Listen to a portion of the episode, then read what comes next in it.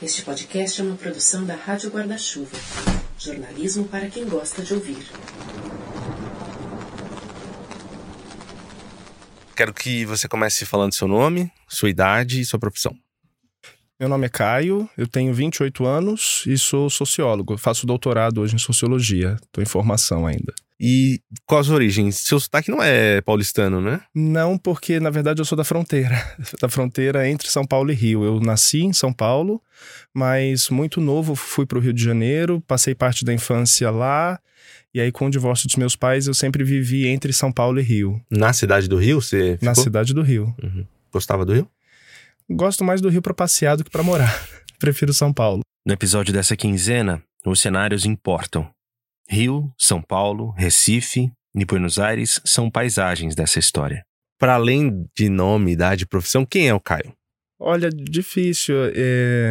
Eu acho que eu sou essa pessoa de várias fronteiras, geográficas, familiares, disciplinares também, e gosto de, de estar em mundos distintos sem pertencer a nenhum deles. Gosto de transitar entre, entre vários mundos. Desses 28 anos, por quanto tempo você se entendeu como um homem heterossexual? Por quase todo esse tempo. Lógico, houve alguns períodos de, de questionamento disso, mas o momento em que eu realmente não consegui permanecer nisso e que eu, que eu realmente precisei me entender de outra forma, porque tudo mais me levava a isso faz pouco tempo. Foi logo depois que eu completei 28 anos. Aí eu realmente comecei a me entender de outra forma. Que nome se deu a isso? A essa outra forma? Aí comecei a me entender como bissexual. Mas foi. Brinco foi a grande revolução de novembro. mas não por, por essa dimensão da, da sexualidade apenas, mas porque foi de fato um período muito intenso em que muitas outras coisas é, se transformaram. A minha compreensão do meu trabalho, eu enfrentei dois lutos nesse, nesse período, duas mortes nesse período, e esses lutos né, ainda, ainda são um desafio. E, e também intervieram na, nessa compreensão da, da sexualidade, foram muito importantes para isso. Ao longo dessa conversa, Caio talvez tenha percebido uma terceira morte, a dele mesmo, ou da ideia que ele tinha de si próprio durante uma vida inteira. Ajeita os fones aí, o Dissidentes começou.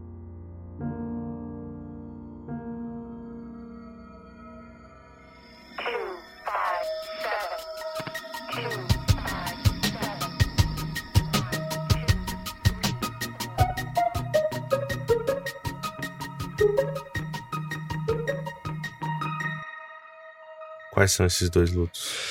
O primeiro foi pelo meu amigo Felipe e pela minha avó Marlene, que eles faleceram com uma diferença de três semanas. O Caio já esperava pela morte da avó. Ela estava num quadro de saúde instável.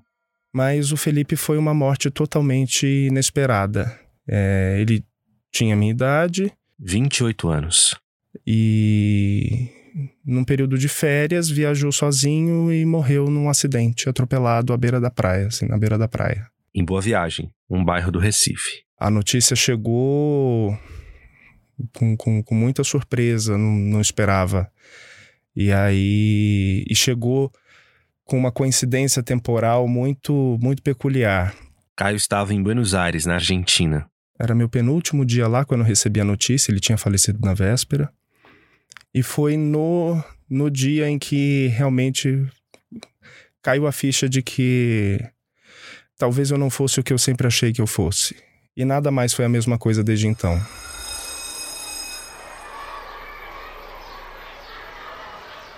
O primeiro encontro de Caio e Felipe acontece na escola. Caio havia sido transferido de uma escola particular na periferia para uma pública na zona norte de São Paulo. O futebol uniu os dois. Caio era Flamengo Felipe, portuguesa. Junto do irmão gêmeo de Felipe, jogavam bola na rua, uma cena banal na periferia de São Paulo nos anos 2000. Felipe treinava na portuguesa, queria ser jogador. Depois desistiu. E aí quis ser policial militar. Uma masculinidade esperada, ou até mesmo desejada, de todo menino brasileiro. E uma masculinidade, diziam, que faltava a Caio.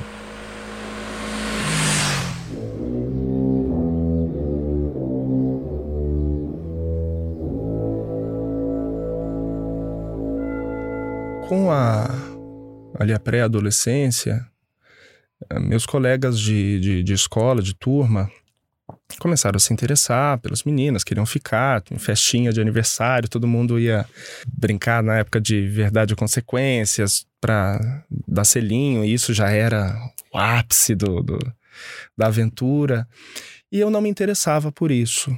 Não, eu era bastante infantil, queria ficar dançando, fazendo palhaçada ali com os meus amigos e ficava apartado disso. Logo perceberam essa falta de interesse de Caio e, com a maturidade de pré-adolescentes, queriam resolver esse problema. Buscavam meninas aqui a colar pra, pra ficar comigo e eu não, não queria. E por quê? Ser gay? Falei, não, não quero, que eu não quero. E o que se faz diante dessa pressão? Tem algo errado, né? Tem que haver algo errado. O quê? E a partir de um certo ponto, ainda na adolescência, absolutamente todas as pessoas que eu conhecia, em, no contexto que fosse, mais cedo ou mais tarde, às vezes na primeira conversa, às vezes na segunda, na terceira, me perguntavam: Você é gay? E eu falava: Não, mas eu já estou esperando, já estava esperando a pergunta.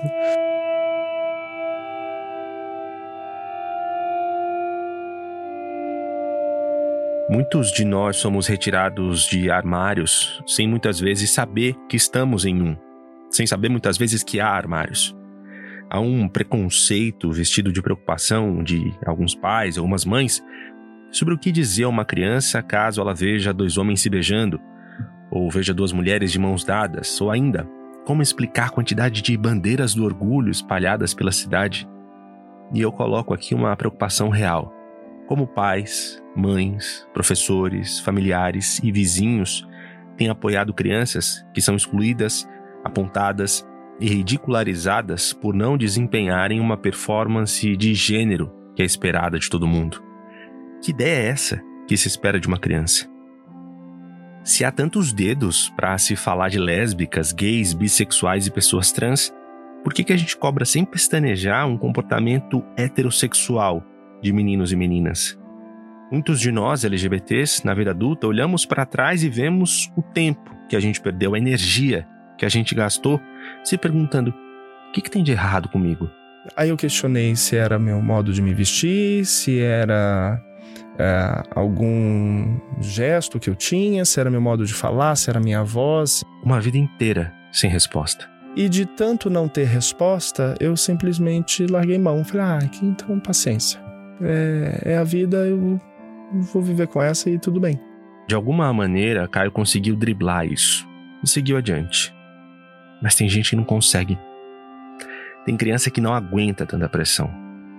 Tem adolescente que não consegue suportar tanto dedo na cara. E esse é um problema de verdade que existe nas infâncias.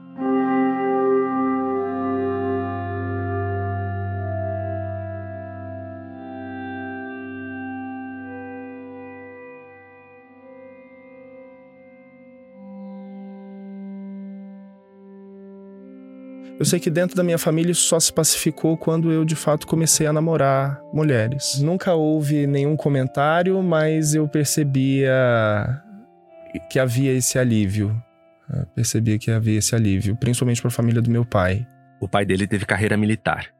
E o que era visto como feminino demais para uma sociedade machista, dentro de um relacionamento heterossexual, era motivo quase de orgulho pela minha sensibilidade, minha tranquilidade, minha, entre aspas, usava muito, aparecia muito esse termo, minha tranquilidade, é uma pessoa tranquila. Você, homem gay ou bi, também já ouviu isso na adolescência? Ai, fulano é tão tranquilo. Mas houve houve um relacionamento em que em alguns momentos minha, minha sexualidade foi, foi questionada e do que só depois dava para constatar que era, foi do meio pro final. Começou, claro, com questionamentos. Ah, você já percebeu que você não tem nenhum amigo homem hétero? Todos seus amigos ou são mulheres ou são homens gays? Ah, as pessoas brincam com você e com tema de sexualidade, você acha que tá tudo bem e você não se incomoda com isso, porque me incomoda, como se a pessoa estivesse te questionando. E isso começou a me ferir muito. Esse relacionamento acabou, entraram no pacote outros motivos e uma chave virou na cabeça do Caio depois disso. Ele não queria mais aquele modelo, namoro, noivado, casamento, quem sabe filhos. Eu só não sabia o que eu queria.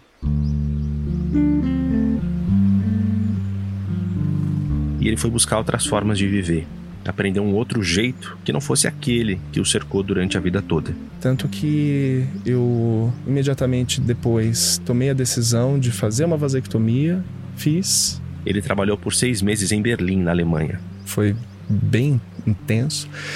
É, mas conheci gente do mundo todo que vivia de N formas diferentes, de, se relacionava de maneiras diferentes. E conheci dois amigos que eu carrego até hoje comigo. O Caio foi em busca de uma vida mais livre. Eu queria viver na nessa terceira margem do rio, ah, que, que rumo ao desconhecido.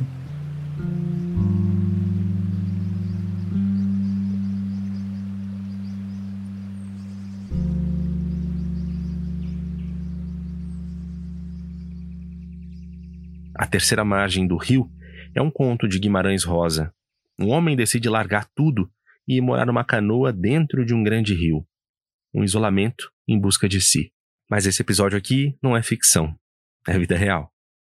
Caio acabou voltando ao modelo que ele conhecia, se envolveu em um novo relacionamento, mas dessa vez com uma mulher bissexual. Que foi de longe o relacionamento mais maduro que eu tive e que contribuiu imensamente para essa compreensão toda, porque eu conseguia me abrir e, e, e ter uma, uma, uma atenção e um, um, reconhecimento que eu mesmo não tinha. Foram essas as condições para que eu conseguisse viver essa grande revolução de novembro. Por que se chama Revolução de Novembro? Porque, de fato, tudo mudou minha compreensão do meu trabalho mudou, minha compreensão da, da, da, das relações afetivas que eu queria ter a partir dali e que eu tenho conseguido viver a partir dali.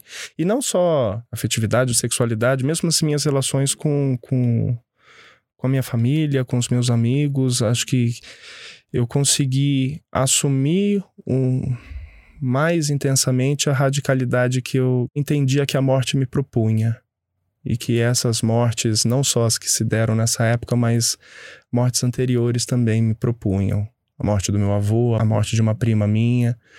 Consegui assumir esse modo de vida que, que eu tinha então conseguido compreender. Oi, eu sou o Matheus Marcolino, aqui da Rádio Guarda-Chuva. Queria te indicar o podcast Pauta Pública, nosso parceiro. No episódio mais recente, André Dipp e Clarissa Levi exploram o passado de empresas que apoiaram o aparato repressivo militar durante a ditadura.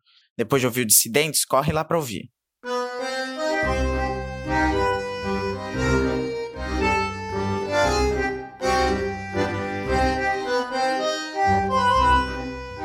Domingo, em Buenos Aires.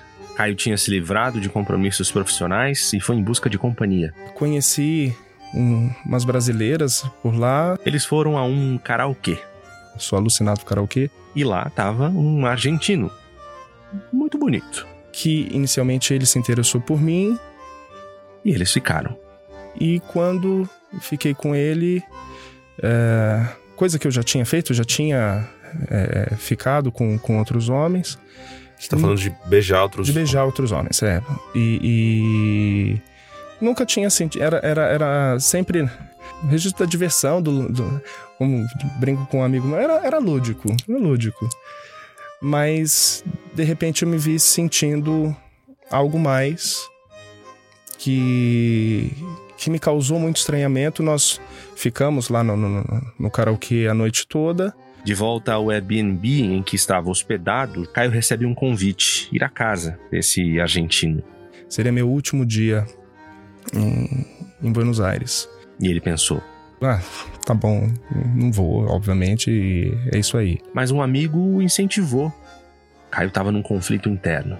E já na seara desse conflito comecei, bom, acho que, bom, tô sentindo interesse aqui que realmente acho que eu preciso repensar algumas coisas. Perto da oportunidade perfeita de transar com um cara pela primeira vez, por a prova aquele desejo, ter uma resposta a algumas das perguntas que moravam na cabeça dele, uma notícia apareceu. Uma má notícia. Felipe havia morrido. Eu sentei na cama e comecei a chorar. E decidi que. Decidi não. Eu, eu me dei conta de como tudo aquilo, a morte dele e o vínculo que nós tínhamos era, era demais. Caio voltou ao Brasil mais rápido que pôde. Fui ao, ao, ao cemitério. Eu nunca tinha ido a um cemitério que não fosse para um velório, para enterrar alguém. Eu nunca voltei a um cemitério, nunca tinha voltado a um cemitério para visitar um túmulo. Eu fiz isso uma única vez para visitar o túmulo dele. Caio ficou com uma sensação de atraso. Sensação essa da qual nunca me livrei. Porque eu não consegui chegar a tempo pro velório, eu não. A despeito dos meus esforços, eu não consegui encontrá-lo nos últimos anos. Então, essa, essa sensação do atraso é, me, me marcou e me marca até hoje. E é, e é uma sensação que eu decidi que eu não quero deixar de ter. Não quero. Acho que é importante que esse atraso se registre em cada parte de mim, para que nunca mais se repita, para que nunca mais haja atraso com ninguém, para que a, a, as relações que eu tenho sejam efetivamente vividas, para que nada fique para depois, para que a oportunidade de estar com alguém seja aproveitada, para que a, a, o sentimento que eu tenha pelas pessoas seja vivido e para que quando a morte chegar, ela chegue no momento que ela tem que chegar. Se tudo tem que ter um fim, que a, a duração seja bem longa. Aí escrevi um texto para o Felipe. E comecei a dividir esse texto com algumas pessoas e discutir esse luto. E esse luto e, e tudo mais que tinha acontecido em, em, Buenos Aires. E a releitura dessa verdadeira declaração fez Caio tentar entender que relação era aquela que ele teve com Felipe. Essa amizade que eu nutri com ele por 15 anos, eu vivi mais tempo sendo amigo do Felipe do que não sendo.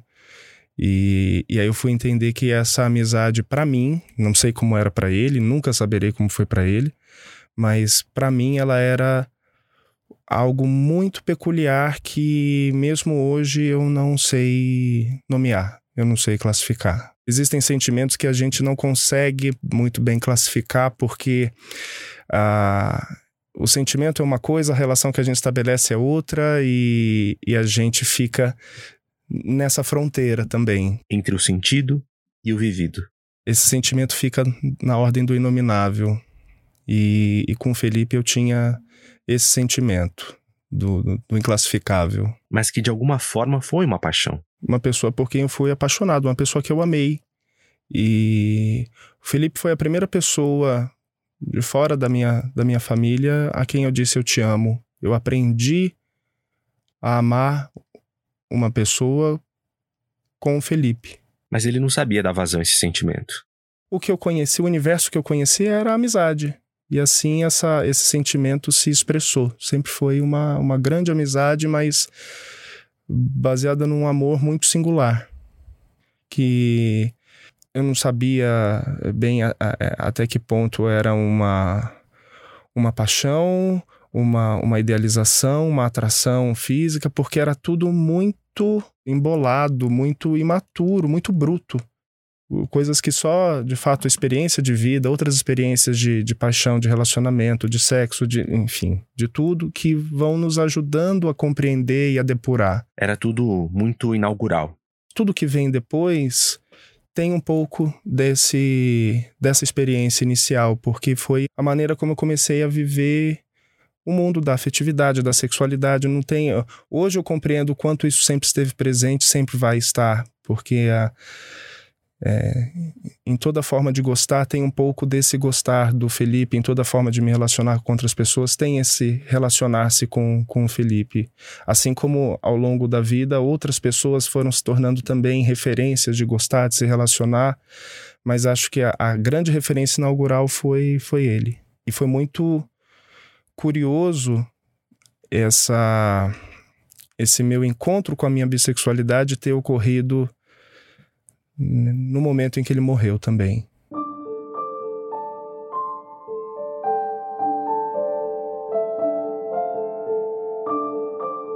Caio, por vezes, se questionava como tudo seria se ele pudesse encontrar Felipe hoje. Poderia haver uma reflexão sobre essa relação completamente diferente do que até a véspera dele morrer. Isso sem dúvida. E esse diálogo que nunca existiu atravessa o luto do Caio. E que marca todas as relações que eu tenho nutrido desde então. A morte propõe uma radicalidade em relação à vida que, se a gente levar a sério mesmo, se torna uma grande revolução. A gente pode até viver uma guerra com a morte e sempre perder, mas tem batalhas que a gente ganha e isso é uma vergonha muito grande para ela. É a batalha da memória, é a batalha dos vínculos que a gente estabelece com as pessoas. É uma vitória que, que vale perder a guerra. Obrigado por ouvir essa história até aqui. A gente volta a se encontrar daqui 15 dias. Eu, Renan Suquevicius, cuidei da produção, do roteiro, da sonorização e da publicação desse episódio. O Matheus Marcolino deu apoio na montagem. Até mais.